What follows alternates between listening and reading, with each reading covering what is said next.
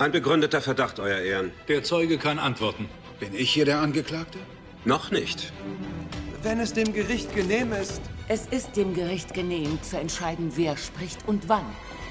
Aber war Ihr Verbrechen so groß, dass Sie zum Tode verurteilt werden mussten? Und wenn Sie darüber nachdenken, dann bedenken Sie auch dies. Hallo und herzlich willkommen zu einer brandneuen Folge Die zwei Geschworenen. Wir hoffen, es geht euch allen gut und wir haben heute mal wieder Lust, über Filme zu sprechen. Mit mir dabei ist wieder Jan Klaas. Moin, Zen. Genau, und zwar haben wir die letzten Wochen seit ähm, am 12. Januar Eternals bei Disney Plus erschienen ist, zur freien Verfügbarkeit, haben wir irgendwie sehr viel Redebedarf über Marvel gehabt und haben uns sehr viel über Eternals ausgetauscht und in dem Zuge dann auch über Shang-Chi and the Legend of the Ten Rings. Und äh, dann haben wir uns gedacht, widmen wir den beiden einfach mal eine neue Folge, da das ja auch im weitesten Sinne neue Erscheinungen sind, zumindest auf dem Streamingdienst. Vielleicht haben, hat der ein oder andere die Filme ja noch nicht gesehen. Ich finde besonders in Bezug auf Eternals das Wort Redebedarf ist, in Watte, ist, ist in Watte verpackt. Aber ich, also vielleicht, um, um hier nicht gleich die ganz harten Töne anzuschlagen, fangen wir erstmal mit Shang-Chi an, oder was meinst du? Ja, ich glaube, wir wollen ja nicht zu negativ starten, sondern, sondern ein bisschen mit positiven Vibes den Podcast beginnen.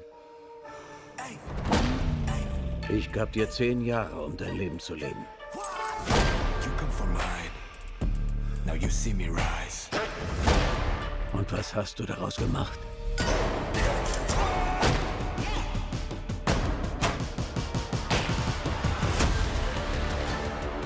Du warst immer in meinem Schatten. Genau. Äh, wann hast du Shang-Chi gesehen? Oh, das ist eine gute Frage. Ich weiß, dass ich ihn vor vor, vor Eternals, Eternals auf jeden Fall. vor Eternals geguckt habe. Eternals habe ich ziemlich genau an dem Tag geguckt, wo er rauskam. Ich weiß das deswegen, weil ich mit einer Freundin, die auch großer Marvel-Anhänger ist, Grüße gehen raus an Julia an dieser Stelle, ähm, mich über beide Filme unterhalten habe im Chat und im Chatverlauf quasi direkt, bevor ich ihr mein Feedback zu Eternals gegeben habe, ein paar Tage vorher das Feedback zu Shang-Chi gegeben habe. Also das kann, weiß ich nicht, vielleicht eine Woche auseinander, die beiden Filme, beides irgendwie Anfang Januar. Hm. Ja, ich hatte Eternals im September, wo er im Kino gestartet ist. Da hatte ich mir den angeschaut. Bin auch bisher nicht dazu gekommen, ihn noch ein zweites Mal zu schauen. Aber das werde ich.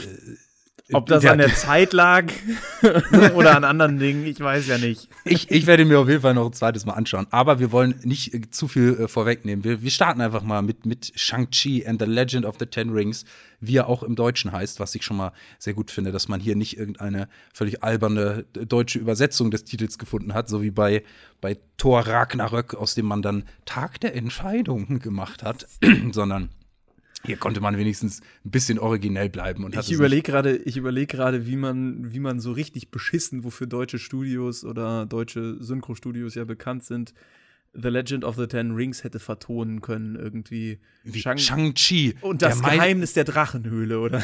Ja. so, so einen richtig belanglosen Nebenpunkt einfach nehmen und dann als Titel einfügen. Ja, ja, oder einfach sowas, sowas völlig Austauschbares. Shang-Chi, äh, der unglaubliche Held. Nee, okay, das ist ja das. Oder Shang-Chi, äh, äh, Rache der Vergangenheit oder irgendwie sowas. Shang-Chi, die Vergangenheit schlägt zurück oder irgendwie sowas. die Vergangenheit schlägt zurück. Ja, äh, wenn du erlaubst, ich würde einmal kurz einführen, worum es dabei eigentlich geht bei Shang-Chi und ja, der, mal. der zurückschlagenden Vergangenheit. Ja, Shang-Chi ist der, ist der titelgebende Held, wird von Simu Liu gespielt und ist ein junger chinesischstämmiger Mann, der in San Francisco lebt und dort als, ich weiß nicht, wie man diesen Beruf nennt, Parkeinweiser oder irgendwie sowas, der nimmt Schlüssel von reichen Leuten entgegen und fährt das Auto dann irgendwo hin. Ja, auf, auf, auf, auf, auf, langen Umwegen fährt er die zum Parkplatz. G genau. ähm, als, als so jemand arbeitet er eben bei einem Etepetete-Hotel, weil äh, er fährt die langen Umwege deswegen, weil die Autos ganz schnieke sind. Ähm, und er hat aber, das haben wir ja gerade schon anklingen lassen, eine Vergangenheit. Er ist nämlich der Abkömmling von Wen Wu. Der wird gespielt von Leo, von Lung Chihuai, so spricht man den aus, einem ja, Menschen quasi, der aber durch die mysteriösen zehn Ringe vor vielen hundert Jahren zu, äh, ja, zu ewiger Jugend, ewigem Leben und großer, großer Macht gekommen ist, der in der Folge viele, viele Kriege geführt hat, ähm, äh, Verbrechen begangen hat, sich ein Syndikat aufgebaut hat, eben zu großer Macht gekommen ist. Und diese Vergangenheit holt Shang-Chi, der in Amerika unter dem Alias Sean richtig kreativ lebt, äh, ein, weil sein Vater ihm so eine Killerbrigade auf den, auf den Hals hetzt.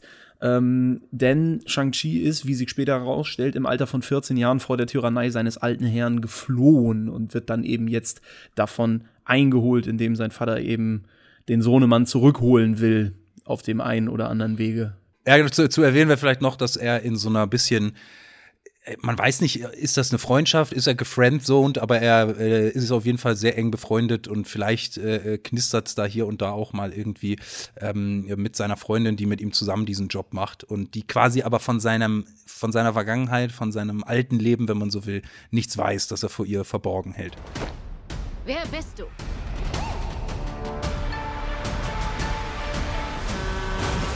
Oh Gott.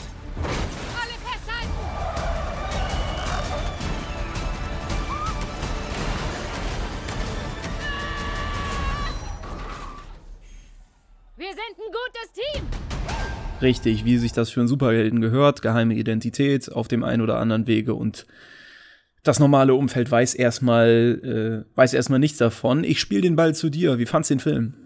Ja, ich, ich fand den Film echt gut, muss ich sagen. Das hatte, hatte äh, viele Gründe. Einer ist mit Sicherheit, dass ich nicht so viel erwartet habe. Irgendwie war bei mir, ähm, hatte ich ja in der Spider-Man-Folge auch äh, schon gesagt, nach Avengers Endgame war ja ohnehin eine gewisse kleine Mini-Schaffenspause bei Marvel und das, der Film-Output wurde auch ge gezwungen durch Corona ein bisschen heruntergefahren und irgendwie setzte bei mir dann auch so eine gewisse ja, Ent Entfremdung davon ein und ich war nicht mehr ganz so engaged und ich habe von Shang-Chi nicht viel erwartet und entsprechend war ich überrascht, weil ich doch einen, einen kurzweiligen, sich selbst nicht zu ernst nehmenden Film bekommen habe, der coole Action hatte eine, ähm, und interessante Figuren und eine insgesamt äh, coole Story. Aber ich nehme schon viel zu viel vorweg. Wie fandest du den denn? Ich glaube, du fandest ihn nicht so gut. Ja, ist richtig. Wir haben uns ja schon öfter drüber unterhalten und mein Problem ist, und ich hatte ein ähnliches Problem auch mit Eternals. Ich habe im Gegensatz zu dir ja beide Filme nicht im Kino geguckt. Und dadurch ist man dann natürlich ein bisschen geprimed ähm, durch das, was man vorher so hört. Oder man hat eine gewisse Erwartungshaltung durch das, was man vorher so hört. Und deswegen war die Erwartungshaltung bei Shang-Chi, weil der überwiegend auch positive Kritiken bekommen hat, bei mir höher, als sie wahrscheinlich gewesen wäre, wenn ich ihn direkt im Kino geguckt hätte. Der Begriff Shang-Chi und die Legende der Zehn Ringe aus dem, aus dem Universum der Marvel Comics ist bei mir auch relativ unbelegt gewesen. Und auch Schauspieler waren mir vorher, also den Cast kannte ich nicht, aber wenn ich ihn gekannt hätte, hätte ich auch keinen der Schauspieler gekannt. Außer, äh, außer einen Nebencharakter, äh, Florian Monteano, der so einen bösen Handlanger spielt in dem Film. Mhm. Ähm, so, und dann, dann wäre ich da vielleicht ein bisschen unbefangener reingegangen. So bin ich mit einer großen Erwartungshaltung rangegangen und leider etwas enttäuscht worden, muss mhm. ich ehrlich sagen. Ja, kann ich auch vielleicht verstehen. Das ist ja auch so, ne, das Spiel mit, mit Erwartungen und, und Realität dann, dass dadurch sich dann auch die, die Rezeption so ein bisschen beeinflusst. Aber das mit dem Cast ist auf jeden Fall äh, verständlich. Die haben halt es ist ja im Prinzip nach Black Panther so ein bisschen der nächste Versuch gewesen, einen Film speziell für, äh, für und in einem bestimmten Kulturkreis zu drehen. Also mit Black Panther hat man einmal so die, ähm, die, die europäisch-westlich-amerikanische Bubble verlassen und hat sehr, hat, Amerik hat äh, afrikanische Kulturen gezeigt, sie ist da sehr eingetaucht und so weiter. Da hat natürlich auch ähm, entsprechend bei der, bei der gesamten Black Community, sage ich jetzt mal, sehr viel Anklang gefunden dafür, ähm, weil das so es war ja nicht, nicht, nicht faktisch der erste schwarze Superheld. Es gab ja auch schon Filme wie, wie Blade oder so zum Beispiel in den frühen 2000ern. Aber ähm, ja, es war halt ein, ein, bewusster Versuch, um aus dieser, dieser Bubble so ein bisschen rauszukommen. Und dasselbe hat man jetzt mit Shang-Chi gemacht und ist in den, in den fernöstlichen, den ostasiatischen, chinesischen Kulturkreis eingetaucht. Und entsprechend hat man auch einen Cast genommen, der halt hauptsächlich aus chinesischen Schauspielern ähm, äh, äh, besteht. Und ähm, naturgemäß kennt man dann nicht ganz so viele, weil die in, in gängigen Filmen, die man hier vielleicht so guckt, nicht so viel auftauchen. Aber genau ja. das äh, äh, fand ich auch so schön. Also ich war regelrecht richtig fasziniert, äh, wie schön die chinesische Kultur, so weil es dann ja auch in der Natur der Handlung liegt ja nicht. Der, der Vater lebt schon seit tausenden von Jahren und hat viel erlebt und so und Magie und Mystik vermischen sich irgendwie mit der Realität und dass man hier quasi ganz viel chinesische Folklore, Sagen und Legenden äh, richtig schön eingewoben hat, was einfach mal eine Erfrischung war. Also sonst, man kennt das aus Filmen, wenn irgendwelche europäischen äh, uralten Sagen und Legenden irgendwie aufgegriffen und in Handlungen verwoben werden. Das kennt man und das war einfach, das war ein netter, netter Ausflug hier. Ja, und dazu kommt dann ja noch, das ist dann quasi das, was du auch schon angesprochen hast, oder geht da so ein bisschen mit rein. Du sagtest ja gerade, die Action hätte dir gut gefallen. Und äh, das ist bei mir übrigens auch der Fall. Ich will nicht nur meckern. Ich fand die Action, die Kampfchoreos super und das entspringt natürlich auch so ein bisschen ich will das nicht zu stereotyp äh, aussagen, aber es ist ja nun mal so, dass halt viele Kampfstile aus, äh, aus der fernöstlichen Kultur, in diesem Fall vor allen Dingen Kung Fu, äh, aus, aus, aus der chinesischen Kultur quasi kommen und äh, die dann natürlich auch viel von der Action in diesem Film ausmachen. Und chinesische Filmemacher sind ja auch ähm, sind ja auch maßgeblich für wirklich gute äh, Filme bekannt, in denen halt richtig gute handgemachte Action ist. House of Flying Daggers zum Beispiel oder irgendwie sowas. Ja, oder, das sind oder halt man denke an The Raid oder sowas. Also dieses, das Martial Arts Kino hat in, in, der, in der asiatischen Filmgeschichte auf jeden Fall eine große große Tradition. Man, man denke an, an äh, Bruce Lee Filme, Jackie Chan Filme und sowas. Richtig, und das ist so ein, ist so ein Stück weit DNA, ein Stück weit Erbe, was man in diesem Film auch wiederfindet. Und da kann ich nichts gegen sagen. Also die Kampfchoreos, die, die Szenen sind gut gemacht, sind, sind auch handgemacht und man hat jetzt nicht das Gefühl, dass man da wieder von irgendeinem so Schnittmassaker komplett überfordert wird und keine Ahnung hat, was passiert, sondern man kann dem schon gut folgen. Speziell in ja. der ersten Hälfte des Films gibt's eine Szene, wo sich Shang-Chi mit seinen Widersachern noch in, in Amerika, Bus, ne? in, in, genau, in ja. diesem Bus da kloppt und das ist schon, muss ich sagen, das sah schon, das sah schon sehr hübsch aus. Ja, da, da merkt man auch ein bisschen, dass Marvel sich auch inszenatorisch, kameratechnisch auch ein bisschen weiterentwickelt. Ähm, äh, man hat dann wirklich so coole Kamerafahrten, wo die Kamera aus dem Bus einmal so rausgeht, außen am Bus lang und man sieht drinnen die Leute kämpfen und dann durch ein anderes Fenster wieder rein in den Bus und das Ganze in einem One-Take. Ähm, Ähnliches hat uns jüngst auch schon in der von uns nicht so, äh, nicht so beklatschten äh, Serie Hawkeye. Da gab es auch, äh, so sehr wir daran rumgenörgelt haben, die ein oder anderen äh, One-Shots-Sequenzen, wo ohne Schnitt äh, gewisse Action eingefangen wurde. Und da hat, äh, hat Shang-Chi auch gerade in der ersten Hälfte echt coole, coole Action, weil man eben auch Leute sich genommen hat, äh, die, die auch Kampfkunst können. Also äh, Simu Liu kann Karate oder, oder Kung Fu ist bewandert da drin, hat, hat Erfahrung. Das heißt, man musste nicht einen Stunt-Double nehmen und alles so schneiden, dass man in der Action bloß nicht erkennt, dass das da jemand anders ist. Das tat dem Film auf jeden Fall sehr gut. Ja, das auf alle Fälle. Jetzt muss ich allerdings, nachdem wir beide auf so einer Woge des Lobes mitgeritten sind, möchte ich jetzt ein bisschen Sturm sehen weil ich mir gut vorstellen könnte, dass du gewisse Dinge anders siehst. Ich möchte mal bei diesem Aspekt Optik bleiben, weg von der Kampfkunst und den Inszenierungen der Action-Szenen hin zu der Aufmachung der Kulissen, besonders in der zweiten Hälfte des Films. Das ist nämlich etwas, was mir an diesem Film wirklich ein bisschen den Spaß verdorben hat. Da wird gerade gegen Ende eigentlich die komplette zweite Hälfte des Films die wird komplett mit CGI überladen und ich finde, das sieht man leider ein bisschen. Nicht mal die Kulissen sind am Ende echt. Also da gibt's dann irgendwie so, eine, so, so einen See, der vor so einem Berg ist und so und das sieht alles aus wie aus der Retorte. Und ähm, wenn man sich damit, das ist auch schade, das verschenktes Potenzial, wenn man sich damit mehr Mühe gemacht hätte, dann würde das diese Kampfästhetik aus der ersten Hälfte des Films halt super ergänzen. Aber es gibt da, wie gesagt, es gibt da so magische Orte, die dann gezeigt werden, wo man sich wirklich nicht die Mühe gemacht hat, rauszufahren, einen See von einem Berg zu filmen, sondern das alles am Studio irgendwie gemacht hat. Und das, was noch am echtesten aussieht, ist ein magischer Wald mit Bäumen, die sich von links nach rechts und so bewegen. Der sieht noch einigermaßen haptisch aus. Alles andere, also da kann ich den Greenscreen leider riechen. Ja, ja, das stimmt. Da, da, widerspreche ich auch gar nicht. Also es ist halt so eine, so eine Marvel, nicht nur Marvel, auch DC-Krankheit. Irgendwie muss es im dritten Akt, muss immer alles, äh, müssen alle visuellen Ansprüche über Bord geworfen werden und äh, äh überall werden Greenscreens aufgestellt und dann rückt das Computerteam an und haut in die Tasten. und dann ja, das, ist, das ist eine schöne Analogie, ja.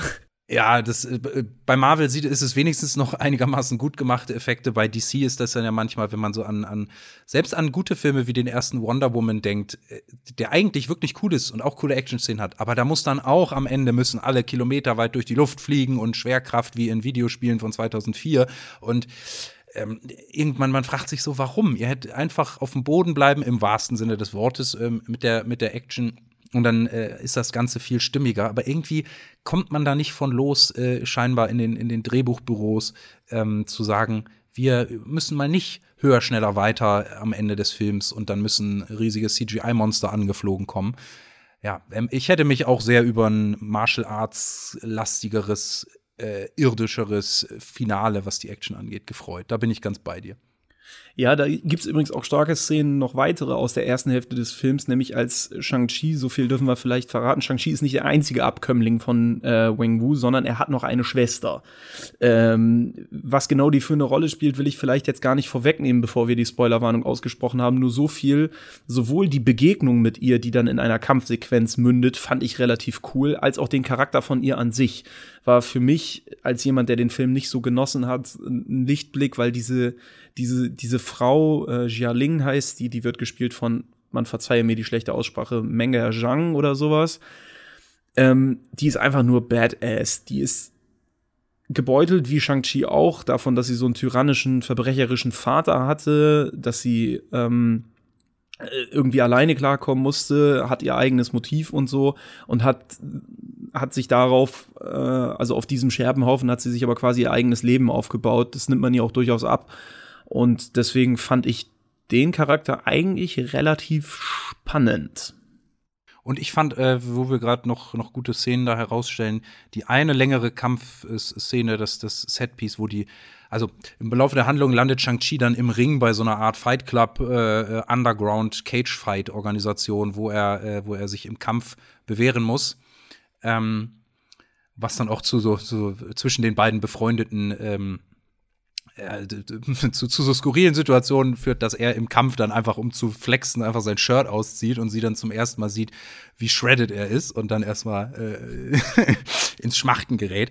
Aber ähm, im weiteren Verlauf der Szene, dann kommen die bösen Leute und stürmen die Veranstaltung und dann entsteht so eine Kampfszene, die dann außen am Gerüst, ganz oben bei so einem Hochhaus, äh, wo sich an den Gerüsten langgehangelt wird und gekämpft wird, auf, auf engstem Raum und immer mit dieser, mit der Fallhöhe im wahrsten Sinne des Wortes.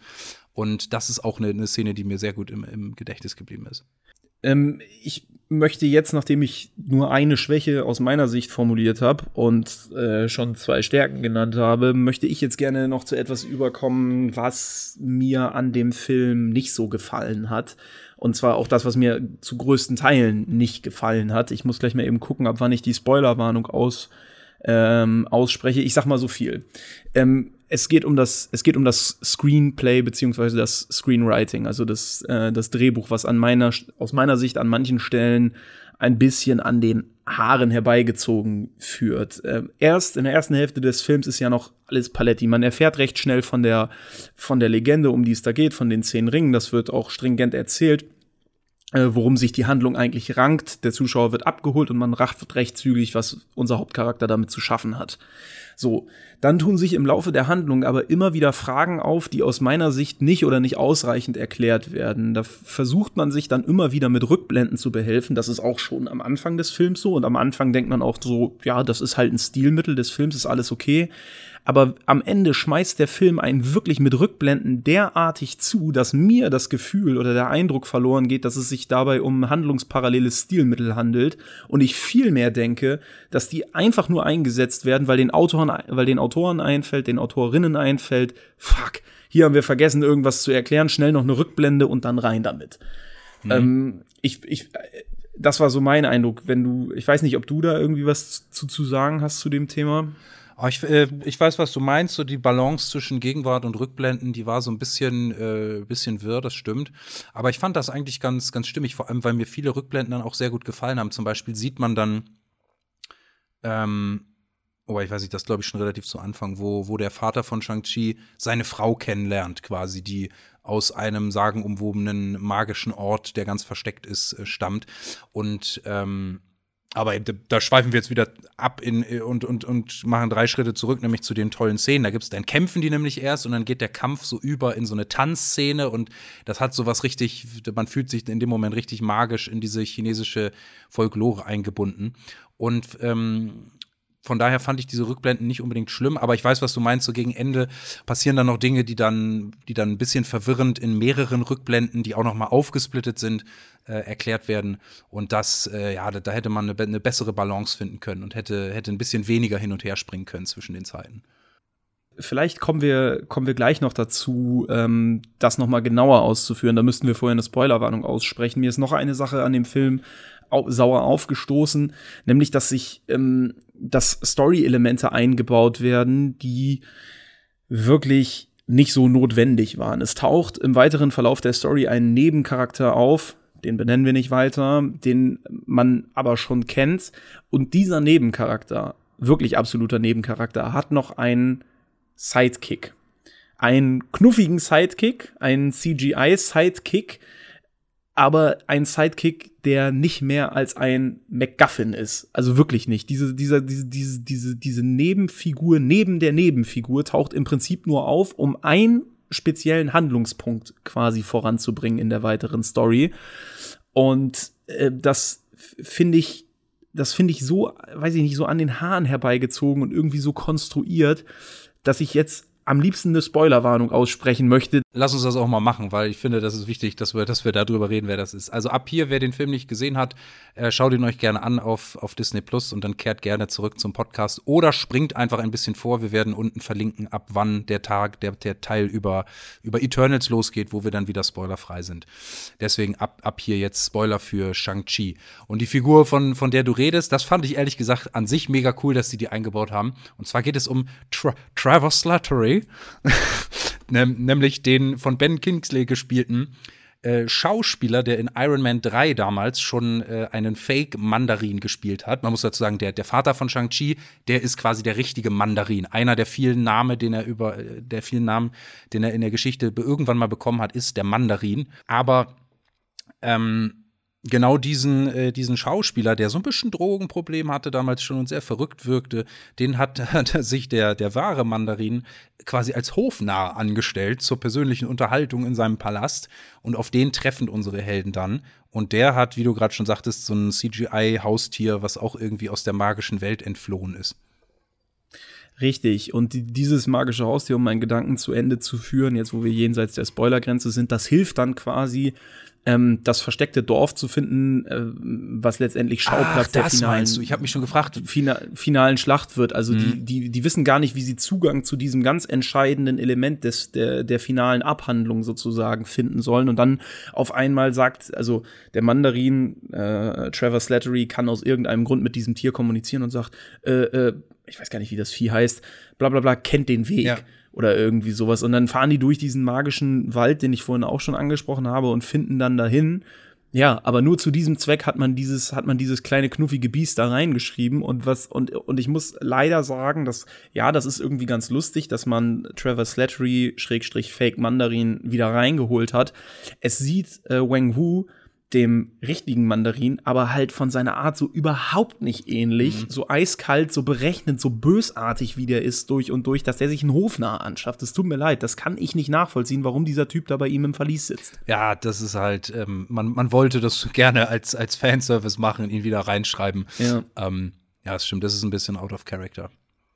Genau, und äh, dann ähm, möchte ich jetzt noch mal eben kurz zurückkommen zu, der, zu diesem Rückblenden-Verhackstücken. Das hattest du auch schon angesprochen. Da gibt es Rückblenden, die aufgesplittet werden, hast du, glaube ich, gesagt. Ich persönlich finde, dass diese Rückblenden im Film neu geschrieben worden sind, was mich nicht nur irritiert, sondern auch echt ein bisschen einfach ein bisschen sauer gemacht hat, weil, weil, der, weil der Zuschauer aus meiner Sicht da ein bisschen für dumm verkauft wird. Es geht um die Szene, wo die Mutter von Shang-Chi stirbt.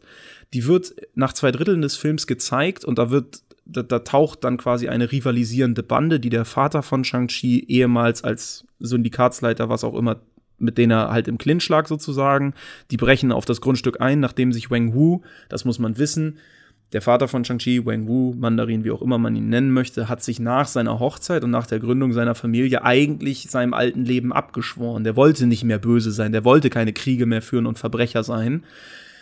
Aber rivalisierende Gangs sehen das natürlich alles immer ein bisschen anders, kommen an und töten seine Frau. So. Ja. Und in dieser Szene, wo die Frau getötet wird, wird nach zwei Dritteln, diese Szene wird nach zwei Dritteln des Films als Rückblende gezeigt. Die Mutter sagt zu Shang-Chi und Jia Ling, seiner Schwester, versteckt euch, ich regel das. So, da wird in zehn Sekunden einfach so das weggeschickt und später sieht man dann halt, dass die, dass die Mutti zu Tode gekommen ist. Ganz kurz vor dem Ende, vor dem finalen Battle, was Shang-Chi zu führen hat gegen seinen eigenen Vater, treibt er komatös im Wasser vor sich hin, weil er ziemlich einstecken musste. Und dann läuft exakt dieselbe Szene nochmal. Gangsterbande bricht ein, Mutter steht da mit ihren beiden kleinen Kindern und man denkt, ja, okay, was, was kommt denn da jetzt noch? Die vorherige Rückblende hat das auch nicht zugelassen, dass da noch weiterer Dialog ist, aus meiner Sicht jedenfalls nicht. Und dann hält die Shang-Chi einen 30-sekündigen Monolog, dass er das Gute und das Böse in sich tragen würde und das Herz des Drachen hätte und damit die Macht, äh, äh irgendwie auch über die zehn Ringe zu herrschen oder keine Ahnung, was ihm da nicht noch alles attestiert wird. Und das ist eben aus meiner Sicht keine Aufsplittung dieser Rückblende, sondern da wird einfach eine Handlung, die schon erzählt worden ist, im Film nochmal neu geschrieben und der Zuschauer aus meiner Sicht damit für dumm verkauft. Und das ist das, was mir in dem Film das, also das war so eine, so eine Schlüsselszene, die mir echt den Rest gegeben hat, wo ich wirklich gesagt habe, boah, nee. Aber ich glaube, kann ich, kann ich nicht filmen. Äh, also wie von der von der von der von dem Faktor hin und her und warum zeigt man das nicht gleich komplett und so kann ich das komplett verstehen. Aber ich glaube nicht, dass sich das widersprochen hat. Ich glaube, es ist so, dass sie raus, sie sie sagt den so haut ab, ich regel das und dann geht sie raus und will sich den bösen Leuten stellen quasi, um ihre Kinder zu retten, so nach dem Motto tötet mich und lasst meine Kinder gehen. Ähm, und dann kommt Shang-Chi wieder rausgelaufen, weil er sich so sagt, äh, nein, Mama, ich möchte nicht, dass du stirbst. Und dann kommt er rausgelaufen und dann findet dieser Dialog, wo sie ihm das alles sagt, der findet dann draußen statt und die bösen Leute stehen im Hintergrund und denken sich, ja, wir lassen sie noch mal eben sich von ihrem Sohn verabschieden und dann bringen wir sie um das kann man von der Logik her hinterfragen, aber ich glaube zumindest nicht, dass da, dass da wirklich äh, die, die Szene irgendwie komplett anders dargestellt wurde, dass das irgendwie. Vielleicht habe ich äh, vielleicht habe ich zu dem Zeitpunkt schon so abgeschaltet, dass ich das nicht mehr, dass ich das nicht mehr realisiert habe. Also äh, ich habe jetzt gerade kein anderes Beispiel parat. Ähm, ja. Ich lass mich da auch gerne eines Besseren belehren, ich bin da auch offen. Ähm, aber ich muss halt sagen, dass diese Rück dieses Rückblenden-Ding halt schon vorher ein, zweimal zu oft für meinen Geschmack ja. verwendet wurde, um bestimmte Story-Elemente zu erklären. Und äh, ja, dass mir das dann den Film, den Film versaut hat. Stichwort finale Sequenz, da gab es noch eine Sache, die ich storytechnisch nicht so sauber fand. Diese Tanzchoreo, die du angesprochen hast, als Mutter und Papa sich kennenlernen, das ist eine Technik, mit der die Mutter es auch schafft, diesen kriegstreiberischen Wang Wu ja zu besänftigen. Und eine Technik, eine Kampftechnik, Kampftanztechnik, die Shang-Chi im späteren Film von seiner Tante auch noch erlernen soll. Und die ihm, das ahnt man als mündiger, wacher Zuschauer schon wahrscheinlich in der finalen Schlacht gegen seinen eigenen Dad dann helfen soll oder helfen wird. Und es ist klar, dass man diese Fähigkeit nicht über Nacht erlernt. Es sieht aber, und das finde ich wieder das Nervige daran, es sieht so aus, als würde er diese Technik einigermaßen beherrschen, wird dann in dem, in dem finalen Battle von seinem Vater erst niedergestreckt, Stichwort fällt ins Wasser, hat nochmal diese Rückblendensequenz und so weiter und so fort. Und keine zehn Sekunden später, oder fünf Minuten in Echtzeit, keine Ahnung, ist er dann wieder an Land und weiß diese Technik dann auf einmal doch anzuwenden. Und das ist eine Sache, die mich da halt auch gestört hat, wo ich mir so denke, ja, es kann ja sein, dass es länger dauert, eine Technik zu erlernen. Aber wenn ich sie zehn Minuten, wenn ich, wenn ich ins Wasser geboxt werde, weil ich diese Technik nicht perfekt beherrsche, dann zehn Minuten aus dem Wasser wieder rausgekrochen komme und sie dann doch beherrsche, dann denke ich mir so, ja, es wird versucht, das mit dieser Rückblende als er in diesem Wasser so komatös vor sich hintreibt, zu erklären. Aber so richtig sauber erzählt finde ich das irgendwie auch nicht. War für mich eine der größten Schwächen. Jetzt habe ich aber viel abgerantet. Ich muss noch mal sagen, diese Schwächen, die ich gerade aufgezählt habe, die sind wirklich allesamt in der zweiten Hälfte des Films zu verordnen. Bis, bis zur Stundenmarkierung hat mir der Film echt Spaß gemacht. Danach, ja. Ja ging es halt bergab und es ist ja so häufig auch der letzte Eindruck, der einen dann so ein bisschen äh, das finale Urteil aussprechen, aussprechen lässt. Ja, das stimmt, das ist, glaube ich. Also ich finde auch, ich finde die zweite Hälfte äh, deutlich schwächer. Mich haben diese Sachen, muss ich, ich, ich, ich ja, wenn du das so, das so ausführst, habe ich da auch nicht wirklich was gegenzusetzen. Das ist an den, an den Stellen dann absolut kein, kein heldenhaftes Drehbuch schreiben. Aber irgendwie haben mich die Sachen einfach überhaupt nicht so, so doll gestört, weil ich finde, dass der Film insgesamt so wir werden gleich noch darauf kommen, dass bei Eternals mich ähnliche Dinge, die aber noch wesentlich schlimmer waren, wirklich gestört haben. Aber der Unterschied ist, dass Eternals sich unglaublich ernst nimmt und unglaublich schwer daherkommen will und, und sich als ach so philosophisch tiefgründiger Film versteht. Und Shang-Chi kam meiner Meinung nach einfach komplett leichtfüßig, humorvoll und locker daher. Und so einem Film verzeihe ich dann äh, in, in bestimmten Szenen kleine Story-Schnitzer oder irgendwie, wo man sich so sagt, ja komm, als ob das jetzt passieren würde und so. Das habe ich dem Film komplett verziehen für die insgesamt äh, coole, coole Stimmung und, und vor allem ähm, hat dann in meiner Wahrnehmung die, die stärkere erste Hälfte irgendwie überwogen. Und irgendwie haben mich, haben mich diese Kleinigkeiten dann nicht so sehr, nicht so sehr gestört. Das ist aber auch völlig in Ordnung. Also das, das darf ja jeder, das darf ja jeder so, jeder so sehen, wie er, wie sie möchte. Äh, das ist ja auch eine Sache, die wir hier predigen. Stichwort Storytelling, Schnitzer. Ich habe eine Theorie, woran das liegen könnte. Ähm, Destin Daniel Cretton ähm, ist der, ist der Regisseur von dem Film und auch der Drehbuchautor von Shang-Chi. Und der hat vorher nicht so wahnsinnig viel gemacht, der hat aber den angeblich sehr, sehr guten Just Mercy mit Michael B. Jordan, einen Gerichtsfilm, einen Verhandlungsfilm gemacht. Und der weiß, glaube ich, eigentlich, wie man spannende und gute Geschichten erzählt. Meine Theorie, warum der Film am Ende Storytelling-technisch so ein paar Sachen vermurkst, ist, dass Dave Callahan daran mitgearbeitet hat. ich weiß nicht, ich weiß nicht, wer, wem hier der Name ein Begriff ist, aber Dave Callahan, ich lese mal aus seiner Vita vor. Zuletzt und wirklich zuletzt, da ist nichts anderes dazwischen, was jetzt wahnsinnig gut wäre. Mortal Kombat, Wonder Woman 1984, Zombieland 2 und Expendables 1 bis 3. Das sind alles Filme, die jetzt aus meiner Sicht nicht die besten Beispiele für gutes Storytelling sind. nee, ja. Da, äh, da gebe ich dir recht, aber er scheint sich dann zu bessern, weil Shang-Chi ist ja, ist, ja, ist ja richtig gut. Nein, ja, also gut, der hat, der hat Wonder Woman 1984 und Zombieland 2 verbrochen. Ja, das ist, das ist natürlich. Den Godzilla von 2014 hat er auch gemacht, den wer war, so geht so, Expendable, ja, ja. Und vor allen Dingen, und vor allen Dingen Dave Callahan, jetzt kommt, jetzt kommt noch was, wo ich, wo ich wirklich Angst habe, wo wir gerade bei Marvel sind. Hast du Spider-Man Into the Spider-Verse gesehen? Oder wie er auf Deutsch hieß, A New Universe? Äh, nee, den habe ich, hab ich noch nicht geguckt, aber der soll toll sein. Das ist so ein, das ist so ein bisschen so ein Comic-Action-Film sozusagen. Also nicht wirklich ein animierter Film, nicht wirklich ein Anime, aber so ein bisschen so immer wieder Comic, aber dazwischen so, so leichte Frame-Stops sozusagen, dass man das Gefühl hat, man blättert so eine Comic-Seite um, während man diesen Film sieht. So Daumenkino aus einem Comic mhm. quasi. Und ein Film, der wirklich, also der ist richtig geil geschrieben, toll erzählt und weiß auch von der Bildgewalt zu überzeugen oder so. Und jetzt kommt meine Sorge. Dave Callahan ist als Screenwriter für die Fortsetzung von diesem wirklich tollen Film gecastet worden. Der da, glaube ich, heißen soll also der erste Film hieß Into the Spider-Verse im Original und die, die, die, die Fortsetzung jetzt heißen Across the Spider-Verse 1 und 2. Ach ja, das sollen, sollen zwei Teile, diesen Zweiteiler direkt werden, ne? Ja, genau. Und für, und, für, und für beide haben sie Dave Callahan gecastet und ich muss ehrlich ja, sagen. Ja, aber ja, ich, mir wird ein er bisschen ist dann auch nur, nur, einer, der was beiträgt und äh, er hat ja auch bei Shang-Chi auch nicht nur er alleine das Drehbuch geschrieben, sondern mit einem Team zusammen. Ähm, ja. Vielleicht äh, ähm, reißen die anderen das raus und auch vor allem das Animationsteam dahinter. Äh, da wird bestimmt, werden viele Leute ein Wörtchen mitreden. Ähm, mich macht eher skeptisch, dass sie das als Zweiteiler machen. Ähm, aber ich habe den ersten noch nicht gesehen. Ich habe nur, nur sehr vieles darüber gehört. Und ihn auch, auch schon auf Blu-ray, aber ich bin noch nicht dazu gekommen, ihn zu gucken. Ja, solltest du auf jeden Fall tun. Klare Empfehlung an der Stelle an dich und an euch da draußen. Was hingegen eine klare Nicht-Empfehlung ist, dazu kommen wir jetzt. Äh, und zwar wollen, wollen wir auch noch über Eternals sprechen.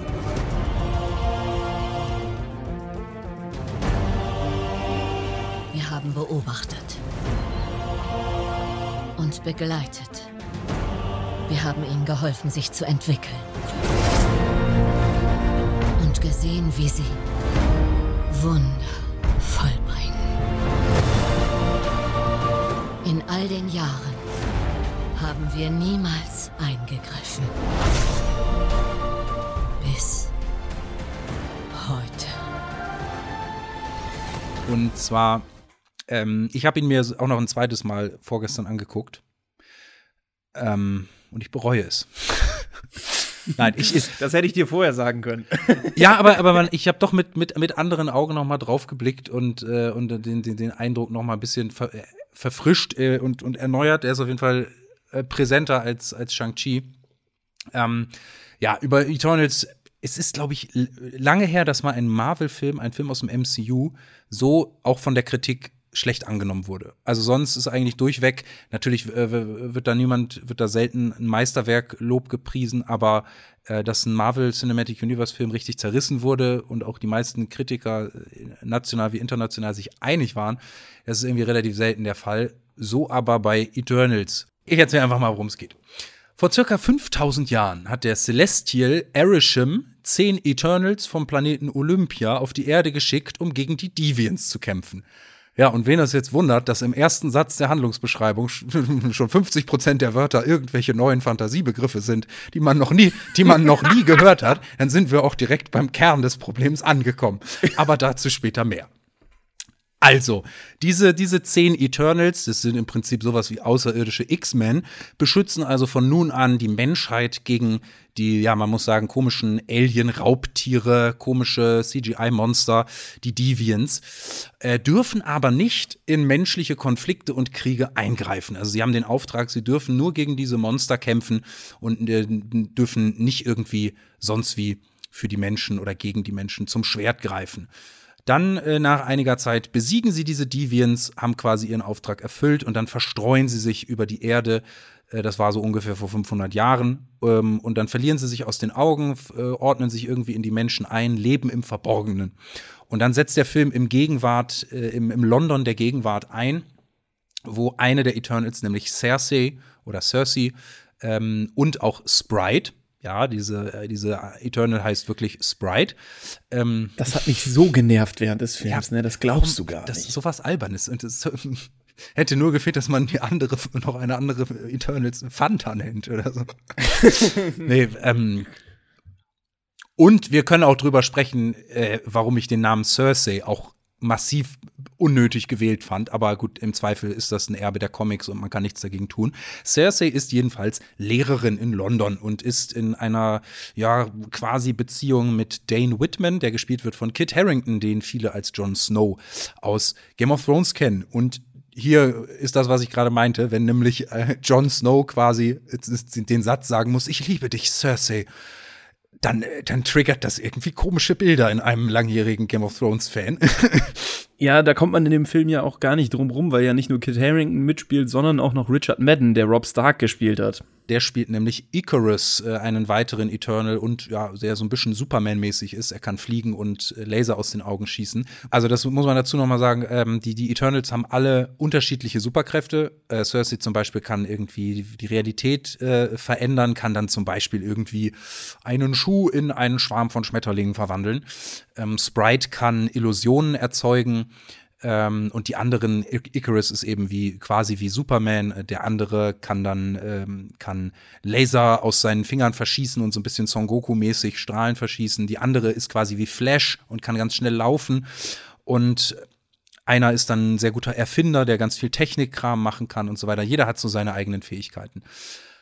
Und in diesem London der Gegenwart, wo jetzt dieses äh, Trio, also Sprite, gespielt von Leah McHugh und ähm, Cersei, gespielt von Gemma Chan, äh, und Kate Harrington als, äh, als ihr Freund Dane Whitman. Äh, und dann schlendern die eines Abends bequem nach Hause und dann taucht ein Deviant auf, von denen man ja dachte, man hätte sie vor 500 Jahren schon alle getötet. Und dann ist klar, die uralte Gefahr ist wieder da und man muss dem etwas entgegensetzen. Die Eternals müssen äh, sich wieder vereinen, müssen wieder zueinander finden und gegen die Deviants kämpfen. Und daraus entsteht dann die Handlung. Ja, bevor ich jetzt mein Urteil fälle, Ach komm, was soll's. Ich fand ihn scheiße. ja, ja, ich, ich, ich glaube, ich hatte ihn dir, in dir, als er bei, bei Disney Plus dann rauskam, da hattest, hattest du mich gefragt, ob der was taugt. Und ich habe, glaube ich, gesagt, ja, wenn du Schwierigkeiten hast, einzuschlafen.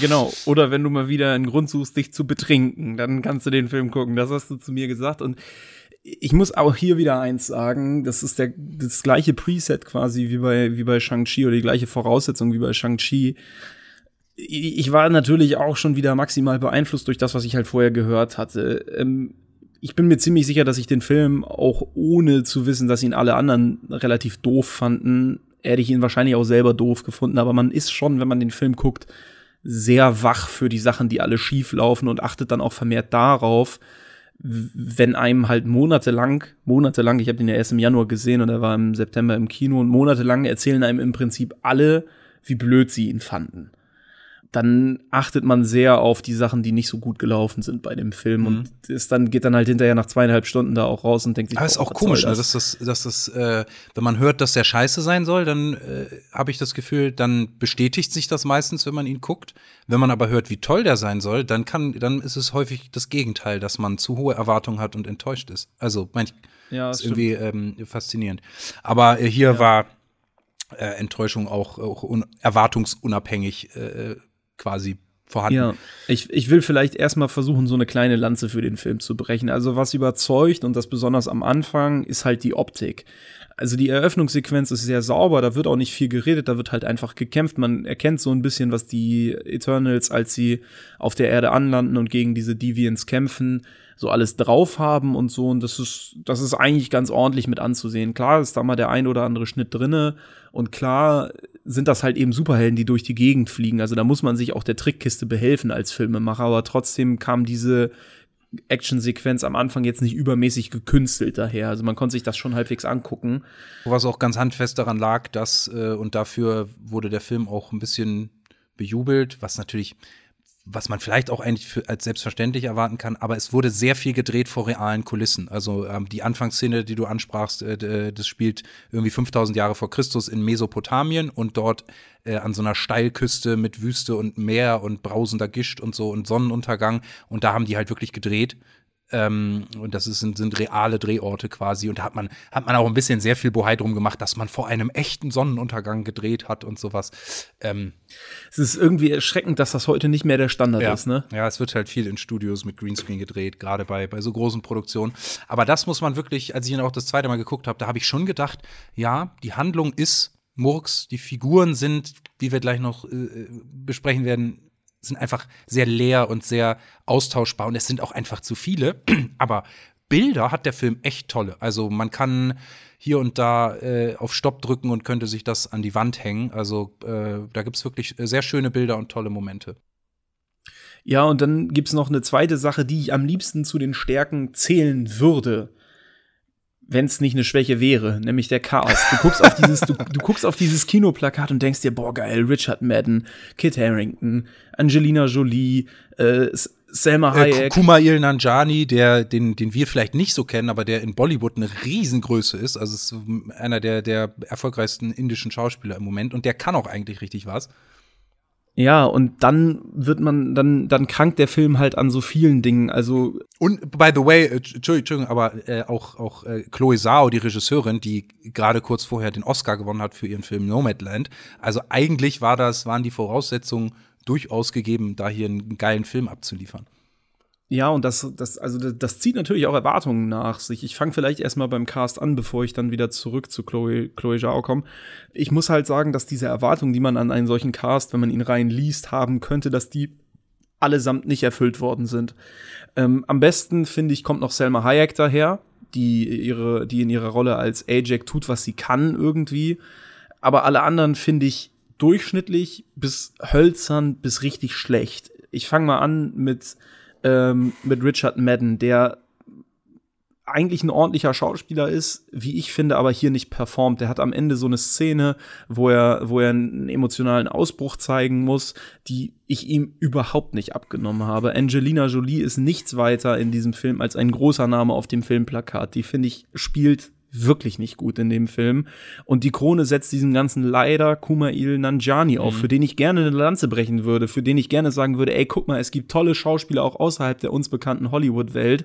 Und das hat er in diesem Film einfach nicht bewiesen. Ich finde, der spielt nicht gut in diesem Film. Und das, äh, ja, ich, Ja. würd, ich, würde, ich würde gerne sagen, Cast war top.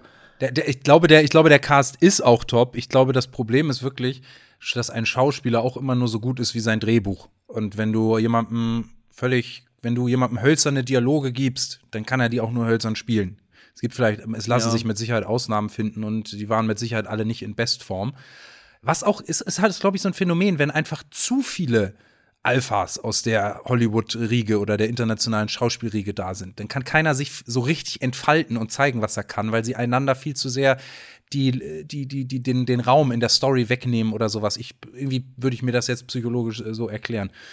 Das kann sein, das muss aber nicht so sein. Ich könnte jetzt als Gegenbeispiel äh, The Gentleman von Guy Ritchie Ja, nehmen, gut, den ich ja, super fand, wo auch ganz viele Größen äh, nebeneinander spielen, die alle gut performen. Was ich auch noch einen Fehler finde, ist nicht nur, dass die Lines vielleicht schlecht geschrieben sind oder die Leute einfach schlecht spielen, sondern vor allen Dingen auch, dass ihnen irgendwie, also dass der Film wahnsinnig viel Zeit einfach verschenkt auf völlig belanglose Sachen und das geht dann sehr zu Lasten vor allen Dingen von Kit Harrington, der im ganzen Film vielleicht fünf bis zehn Minuten Screentime bekommt, wo man denkt, der spielt voll die wichtige Rolle witzigerweise spielt er im Epilog auch noch eine richtig wichtige Rolle für vielleicht weitere Ja, ich, ich glaube, man hat ihn echt nur eingeführt für, für spätere Filme. Ähm, Ja, und das, und das finde ich einfach, ja, dann hätte man ihn auch weglassen können. Weil Marvel hat es ja schon öfter so gemacht, Leute einfach nur im Epilog einzuführen für spätere Ja. Filme. was, was sie auch in diesem Film auch machen. Also mit, mit, in der Post-Credit-Scene taucht Harry Styles auf. So viel sei schon mal verraten. Ja, und damit ist alles gesagt. Das war ja so Ja, schlecht. das, das fand ich, fand ich auch äh, ziemlich albern. Aber ich stimme dir bei der, bei der äh, ähm, Gesamtdiagnose des Casts auf jeden Fall zu. Aber ich möchte gerne noch mal einmal auf das Hauptproblem des Films zurückkommen. Und zwar haben wir zehn Figuren, von denen wir vorher noch nie was gehört haben. Es wird mit einem, übrigens mit einem Opening-Text-Crawl äh, erö- eröffnet, der auf fast dreiste Art vom Film Blade Runner geklaut ist. Also schaut, auch, schaut euch mal den, den, den Film, gilt auch so ein bisschen als ein Klassiker von, von Ridley Scott, ein Science-Fiction-Dystopie-Film von äh, 1982, Blade Runner, ähm, mit unter anderem Harrison Ford in der, in der Hauptrolle.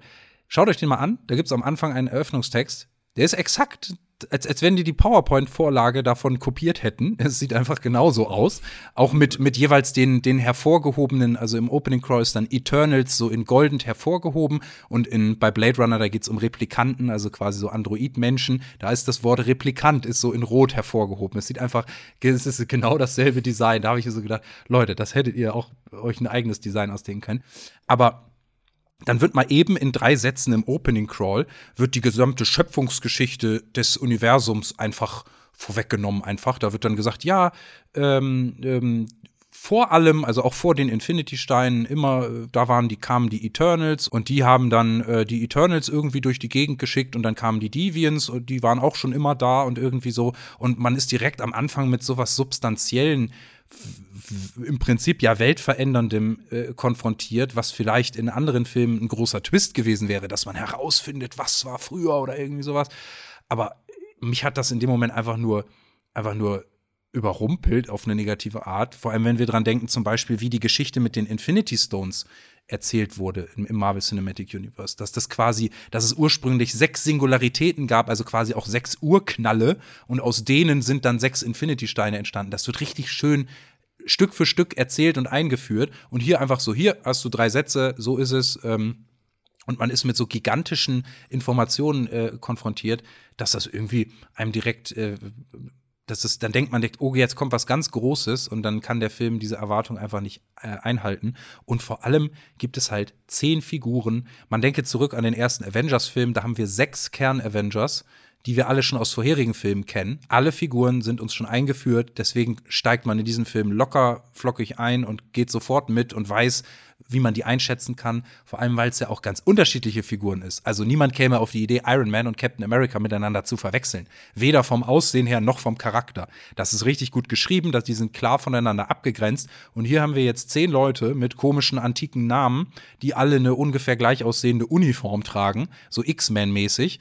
Äh, und das verschwimmt einfach. Also die, äh, der Film versucht dann uns im, im Laufe der, der Handlung die Figuren näher zu bringen, aber das schafft er einfach nicht.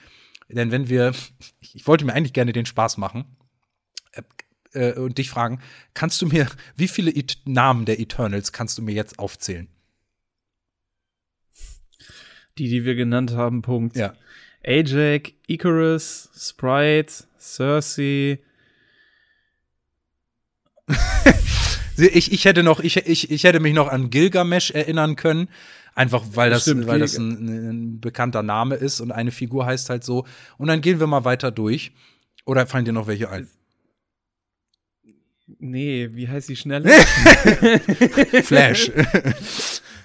Wie? Fla Nein, das Flash, war ein. Witz. Nee, über, wir gehen mal durch. Also, wir haben Cersei, Icarus, Sprite, Ajax, dann haben wir Thena, das ist Angelina Jolie.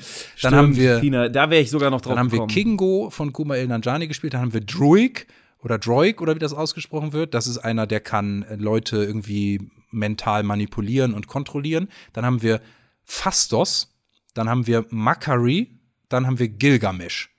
Also wie man gerade gesehen hat, also nachdem man Avengers 1 geguckt hat, da kann man jeden Avengers aufzählen. Also, das kann man auch Ja. in zehn Jahren noch. Aber hier äh, hat man einfach Figuren, die man, die zu austauschbar sind, die man nicht kennt und die man auch unmöglich, du kannst nicht zehn neue Figuren in einem Film einführen und dass das funktioniert. Das ist wirklich sehr schwer. ich möchte an das, was du gerade gesagt hast, gerne anknüpfen, nämlich, dass sich der Film an so, an so opulenten Sachen wie einer großen Menge von Figuren, aber auch dem Versuch, allumfängliche und welterklärende Themen zu erklären, total verhebt. Und dazu kommt dann noch, dass er innerhalb des Films sich, sich total, also total falsche Ambitionen an das hebt, was er eigentlich erzählen möchte. Und hier muss ich an dieser Stelle, Stelle muss ich wieder eine Spoilerwarnung aussprechen, äh, um zu erklären, worauf ich hinaus will. Also wenn ihr jetzt, wenn ihr den Film noch nicht gesehen habt und ihr ihn euch unbedingt angucken möchtet, Ich, ich finde, man kann ihn sich ruhig angucken. Man muss auch mal ein bisschen schlechtere Filme gucken, damit man die guten wieder Ja. zu schätzen weiß. Aber an dieser Stelle ab jetzt Spoiler für Eternals. Genau, und, und, und jetzt komme ich zu dem, was ich gesagt habe. Diese Opulenz des Films wird eben, führt am Ende auch dazu, dass die Story wahnsinnig langatmig wird. Das liegt daran, dass der Film sich erst drei Stunden, drei Stunden, anderthalb Stunden Zeit nimmt, um drei Dinge zu erklären. Nämlich erstens, die Deviants haben offensichtlich die Möglichkeit, ihre Kräfte zu steigern, indem sie Eternals töten. Spoiler, sie töten vielleicht mal Eternals in dem Film. Zweitens, die Eternals strugglen irgendwie so ein bisschen mit ihrer Aufgabe auf Erden. Dazu gehört auch, dass sie, dass eine scheinbar von ihnen mit einem Virus infiziert ist, der sie so ein bisschen austicken lässt und aus der Reihe tanzen lässt und auch dazu führt, dass sie ihre eigenen Weggefährten, die Eternals, angreift. Das ist Thena, der Charakter, der von Angelina Jolie ge äh, gespielt wird. Äh, und dann drittens in den ersten anderthalb Stunden der Reveal ganz zum Ende der eigentlichen Aufgabe, nämlich den Planeten so lange von den Deviants zu befreien, bis im Erdinneren ein neuer Celestial zum Leben erwacht und wie das Huhn aus dem Ei quasi aus der Erde schlüpft und dabei logischerweise den gesamten Planeten vernichtet. So.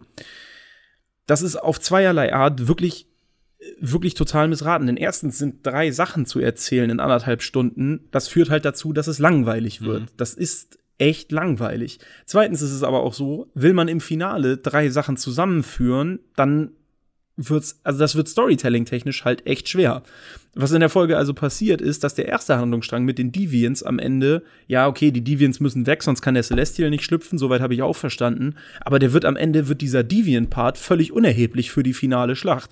Da, äh, ähm, da tötet Thena einen der Deviants, der sich durch das Töten von anderen Eternals äh, äh, riesige Fähigkeiten angeeignet hat. Und auf einmal, puff, wird der zweite Punkt, der in den ersten anderthalb Stunden erklärt wird, auch komplett aufgelöst. Ihr Virus, ihre Fehlfunktion ist auf einmal keine Fehlfunktion mehr, sondern nur noch vollständiges Erinnerungsvermögen. Die Eternals, Ja. soweit dann nämlich das, was gezeigt wird, sind auf der Erde nicht auf ihrer ersten Mission, sondern werden immer wieder von den Celestials eingesetzt, aber ihr Erinnerungsvermögen einfach gelöscht. Genau.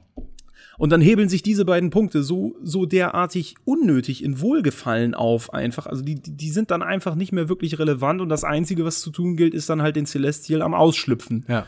zu, zu hindern sozusagen. Ja, das, das ist, das ist im, im, im Kern das Problem. Vor allem, du hast den ganzen Film über eigentlich keinen richtigen Antagonisten, weil der Film nämlich zwei Dinge nicht hinkriegt. Also Filme ohne Antagonisten funktionieren eigentlich in der Regel nur dann, wenn es in dem Film gerade darum geht, herauszufinden, wer der Antagonist ist. Also man denke zum Beispiel an klassische Krimi-Stories. Da weiß man ja nicht, wer der Böse ist, weil es geht ja darum, herauszufinden, wer der Böse ist. Äh, Und im Prinzip ist das am Ende das Setting des Films, nur man weiß es gar nicht. Die Frage, also die, die Handlung wird dann auch dadurch äh, noch weiter angestoßen, dass Ajak, die Anführerin der Eternals, stirbt. Sie finden sie tot vor und gehen aber sofort, weil es auch so aussieht, davon aus, dass ein Deviant sie getötet hat. Und für den Zuschauer stellt sich die Frage nicht weiter, wer dahinter stecken könnte. Das heißt, es ist keine klassische Whodunit-Story, die ohne Antagonisten funktionieren würde. Aber gleichzeitig gibt es keinen Antagonisten, weil die Deviants sind unpersönliche Tierwesen. Einer von denen entwickelt sich dann irgendwie noch weiter und kann auf einmal sprechen, aber das, das, das passiert zu spät, ohne dass er, der hat keine Persönlichkeit, der hat keine Motive. Es gibt nicht einen Thanos, der, der einen Beweggründe hat und den man versteht und wo man weiß, was er will. Oder wo man sich vielleicht den Film überfragt, was hat er denn vor? Was ist denn sein Plan? Das kann ja auch Spannung erzeugen. Und das fällt alles komplett weg. Ähm, wa- was an der Stelle interessant zu erwähnen ist, ist, dass die Deviants in den Comics keine komischen Tiere sind, sondern im Prinzip den Eternals sehr ähnlich. Das sind deren Gegenstücke, die auch sprechen können, die menschlich aussehen, nur halt auch Kräfte haben. Und warum man sich hier dazu entschieden hat, das quasi zu, zu absichtslosen Tieren zu machen, äh, das, das schadet einfach komplett der Spannung, weil man keinen Antagonist hat, aber auch nicht mitfiebert, wer der Antagonist sein könnte, weil man ja glaubt, es zu wissen. Ja, und dann kommt nämlich noch was dazu, was ich dann sage, sie finden halt raus, dass es um, dass es noch zusätzlich zu diesem Konflikt mit den Deviants eben um den Celestial geht und an dieser Tatsache, dass die Erde durch die Geburt des Celestials zerstört wird, wird dann innerhalb kürzester Zeit ein Konflikt innerhalb der Eternals herbeigebrochen, der einfach total antiklimaktisch erzählt ist dann auch. Wie gesagt, man nimmt sich anderthalb Stunden Zeit für diese ganzen Sachen, die vorher passieren sollen, die dann aber, wie du gerade schön erklärt hast, nicht wirklich passieren, beim Zuschauer nichts auslösen und so weiter. Und dann bricht der Konflikt herbei, ähm, ähm, der in der Dramaturgie dann irgendwann zur Katastrophe führen soll, aber die mittleren Akte fehlen halt einfach komplett. Anderthalb Stunden lang wird im Ja. Prinzip nur exposiert Ja, ja. und am Ende und, und am Ende gibt's 45 Minuten lang Katastrophe, aber das dazwischen fehlt. Ja, und das, Und äh, das das, ist- ist, äh, der, der Film macht im Prinzip 70 Prozent seiner Zeit äh, ist, ist gefüllt mit dem, was im ersten Avengers, ich finde den Vergleich super, äh, der erste Akt ist, nämlich dieses klassische, wir müssen das Team zusammentrommeln. Also im ersten Avengers, wenn man sich erinnert, der, die, der Expositionsakt besteht quasi daraus, die Gefahr tritt auf, es wird klar, wir müssen, wir müssen das Team zusammenbringen. Und dann gibt es eine kurze, äh, wie so eine Montage nacheinander, 20 Minuten, wie, das, wie die Avengers zusammengetrommelt werden und zusammengeführt werden. Und ab da geht die Handlung weiter. Aber Eternals be beschäftigt sich mit diesem Teil bis eine halbe Stunde vor Schluss, weil sie dann nacheinander äh, alle Eternals besuchen, die dann erstmal eingeführt werden, wo sie leben, was sie machen und so. Dann wird überall sich unterhalten. Dann muss jeder Eternal überzeugt werden, wieder zurück ins Team zu kommen, weil die Deviants sind wieder da. Dann wird diskutiert. Und das machen sie halt mit irgendwie sieben Figuren in sieben verschiedenen Orten. Und das dauert so lange. Und währenddessen gibt es keinen Bösewicht. Es gibt nichts, was irgendwie Spannung erzeugt. Äh, und und dann, dann ist das Einzige, was dem Namen nach in diesem Film Eternal, also äh, ewig ist, ist die ewige Langeweile, Ja. die sich beim Zuschauer breit macht. Und Ja. ja, und, und jetzt kommen wir äh, zu, zu diesem Twist, den du schon angesprochen hast. Da möchte ich nämlich auch noch eine Sache zu sagen. Und zwar wurde Eternals äh, im Drumherum sehr dafür gelobt und äh, Disney und Marvel haben sich auch sehr gefeiert oder dafür feiern lassen, dass es der bisher diverseste Cast ist in einem Marvel-Film. Also wir haben wirklich alle Hautfarben, Ethnien, ähm, Geschlechter, auch Sexualitäten. Wir haben zum ersten Mal eine offen homosexuelle Person. Äh, eine der Eternals ist nämlich äh, homosexuell im, im MCU. Wir haben sogar eine, eine von ihnen ist gehörlos, eine ist kleinwüchsig, also Sprite ist quasi gefangen im Körper eines Kindes, woran sie sich auch die ganze Zeit stört. Äh, verständlicherweise, wenn man unsterblich ist und man wird aber nicht, man kommt nicht über die Pubertät hinweg, ist ein bisschen blöd. So, und das ist an sich ja auch cool. Das ist ja ähnlich, wie man, dass wir jetzt Diversität in den Filmen bekommen durch Filme wie Black Panther oder Shang-Chi, dass wir aus unserer, aus unserer weiß-westlichen äh, Bubble ähm, ein bisschen rauskommen. Aber durch den Twist des Films macht das überhaupt keinen Sinn mehr. Und zwar kommt ja im, im, durch den Twist heraus, dass die Eternals eben keine natürlichen Wesen vom Planeten Olympia sind. Den Planeten Olympia gibt es gar nicht, sondern Erisham, der große Celestial, der quasi so eine gottgleiche Funktion hat, der hat die erschaffen in einer Schmiede und sagt auch, er hat sie als synthetische Wesen programmiert. Und dann frage ich mich, wenn ich als allmächtiges Wesen eine Kriegerkaste erschaffen möchte mit Superkräften, die und die sollen möglichst unbesiegbar, die sind ja auch unsterblich. Ich habe also die Macht, diese Wesen unsterblich zu machen. So krass bin ich. Warum sollte ich denen dann Defizite wie Gehörlosigkeit, Kleinwüchsigkeit oder auch allein verschiedene Ethnien, wenn es wird erzählt, dass er sie schon Millionen von Jahren auf verschiedenen Planeten einsetzt, quasi die Celestials. Warum sollte ich dann einen davon als Inder, einen als Weißen und einen als Schwarzen erschaffen? Oder also geschweige denn, warum sollte ich mich, warum sollte ich denen eine Sexualität einprogrammieren? Warum sollte der eine schwul sein und die anderen hetero? Das ist macht, dass das, ich finde Diversität in Filmen ist ja wichtig und es ist auch wichtig, dass sowas normalisiert wird. Und an, deswegen dachte ich auch, dass das ein cooler Schritt wäre. Aber wenn das dann wenn das dann so verpufft und im Kontext der Handlung überhaupt keinen Sinn mehr macht, dann hat das irgendwie einen Fadenbeigeschmack. Ich habe mich an einem ähnlichen Punkt aufgehängt, wobei man natürlich auch sagen muss, das ist halt eine Geschichte, die wird halt erzählt oder die wurde auch schon in Comics erzählt. Ich habe mich halt grundsätzlich gefragt, was soll das, dass die Eternals überhaupt Gefühle haben? Also gar nicht die Frage nach Sexualität, äh, also nach sexueller Orientierung oder so, sondern einfach die Frage danach, warum fühlen die? Wenn Arishem so ein, so, so ein gottgleiches Wesen ist, wie du sagst, der erschafft eine Kriegerkaste nach seinem möglichst idealen Vorbild, den hätte ich ja gar keine Gefühle eingeimpft. Die hätte ich so, Ja. die hätte ich so gefühlskalt und so gehorsam und gefolgsam geschaffen, Ja. dass die, äh, dass die einfach alles machen, was ich will, ohne Wenn und Aber. Ja, ich glaube, das soll ja so ein bisschen der, Aufhäng das, der Aufhänger sein, dass auch wenn sie eiskalt programmiert sind, weil die Menschheit einfach so magisch ist in ihren Emotionen, dann selbst ein kalt programmierter Eternal-Roboter, der wird dann auch zum Menschen quasi. Ja, sollte so sein, ist aber irgendwie nicht so richtig gelungen und ich muss sagen, darin überleitet oder das überleitet dann auch in mein Fazit, weil ich nämlich eigentlich, ich habe mich wirklich, obwohl ich ihn nicht zu Kinostart gesehen habe, mich wirklich auf Eternals gefreut. Auf die Story gefreut, weil ich ein Riesenfan von diesen archaischen Themen wie Unsterblichkeit, das Alter des Universums und was hält eigentlich das Ganze im Inneren zusammen und Ja. so ähm, mich riesig gefreut habe, fast mehr als auf die titelgebenden Eternals, habe ich mich auf die Celestials gefreut, die endlich mal richtig zu sehen in einem Ja. Film. Die sieht man ja schon in einer Szene in Guardians, Guardians 1. Ja, die tauchen so ein bisschen auf und in Guardians 2 ist ja quasi Star-Lords Vater auch ein Celestial. Genau, einer, der nicht so aussieht wie, wie die meisten anderen Celestials, diese riesigen, behelmten. Die sehen aus wie so riesige Riesen- Power Rangers einfach. genau, die, die, die sehen sie auch und das kann man jetzt belächeln. Ich finde eigentlich, die sehen relativ episch aus. Stichwort Bildgewalt, was du am Anfang gesagt hattest. Das steht, also der Look steht den Celestials durchaus und da kriegt man auch, wenn man das im Kino gesehen hat, bestimmt richtig Gänsehaut, wenn dieses planetengroße Wesen vor der, vor der Erde schwebt und mit einem Eternal spricht. Ja. Ja, das ist, das ist durchaus episch, aber wenn die, wenn die Handlung diesem Look, dieser Epik, dieser Legende einfach nicht nachkommt, ja, Ja. dann ist es, dann ist es Perlen vor die Säue. Da bin ich ganz und, bei dir. Und genau, und genau das ist dieser Film für mich. Einfach richtig, richtig verschenktes Potenzial. Ja, vor allem, weil dieses, dieses Gedankenexperiment ewig leben äh, und quasi miterleben müssen, wie die Menschheit, also nicht eingreifen dürfen und äh, eigentlich die, mit der Menschheit sympathisieren, aber man darf nicht eingreifen und man selber ist unsterblich in einer sterblichen Welt.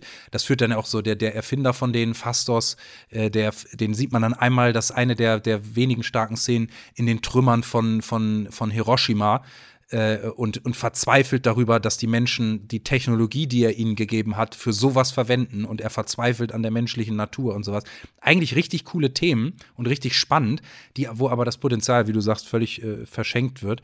Und für mich lautet das Fazit, also was Marvel häufig vor, vorgeworfen wird, ist dieser Begriff der Formelhaftigkeit, dass die Filme zu sehr nach Schema F sind und zu sehr immer die klassische Heldenreise, Drehbuchdramaturgie haben und dass du viele Marvel-Filme nebeneinander legen kannst und du kannst so ein bisschen den Handlungsbogen ähm, immer, immer überall wieder erkennen. So. Ein bisschen mehr davon hätte diesen Film wahrscheinlich gut Ja, getan. nein, nein. Oh, ich, das ist mein ernst gemeintes Fazit. Das Fazit lautet, diese Formel ist, wird deswegen so häufig benutzt, weil sie funktioniert. Und hier hat man irgendwie auf, auf Zwang gesagt, wir müssen aus gegen diese Formel widersprechen, einfach nur, um dagegen zu widersprechen, als Selbstzweck. Und dann denke ich mir, nein, dann nehmt euch lieber wieder die Drehbuch-Handbücher äh, aus dem Filmstudium und dann die Blaupause für, für gute Geschichten und dann haltet euch daran, weil das sind Geschichten, da kann man drüber meckern gerne. Und ich freue mich auch immer, wenn Filme über sowas hinauswachsen und mit sowas brechen, aber nicht als Selbstzweck und nicht, wenn man eigentlich gar nichts zu erzählen hat. Schönes Schlusswort finde ich. Äh, an dieser Stelle würde ich ganz gerne die Folge für heute schließen, weil ich glaube, mehr gibt es dazu auch einfach nicht zu sagen. Ja, war die, die Ähm, längste Folge, die wir bisher gemacht haben. Sind ja, auch, sind ja auch zwei Filme, zu denen wir offensichtlich viel Redebedarf hatten. Vielen, vielen Dank an alle, die bis hierhin äh, durchgehalten haben. Wir hoffen, ihr seid nächstes Mal wieder mit dabei. Und eine Sache noch, äh, folgt uns gerne auf Instagram, at, äh, die zwei Geschworenen und vor allem bewertet gerne diesen Podcast hier. Ihr könnt bei Spotify zumindest, äh, seit ein paar Wochen könnt ihr uns äh, eine Sternebewertung geben. Also gebt uns da bitte, wenn es euch gefällt, äh, f- äh, fünf von fünf Sternen. Wir freuen uns da sehr drüber. 10 von 10. Immer 10 von 10. okay. Ja, in diesem Sinne, auf bald, eure zwei Geschworenen.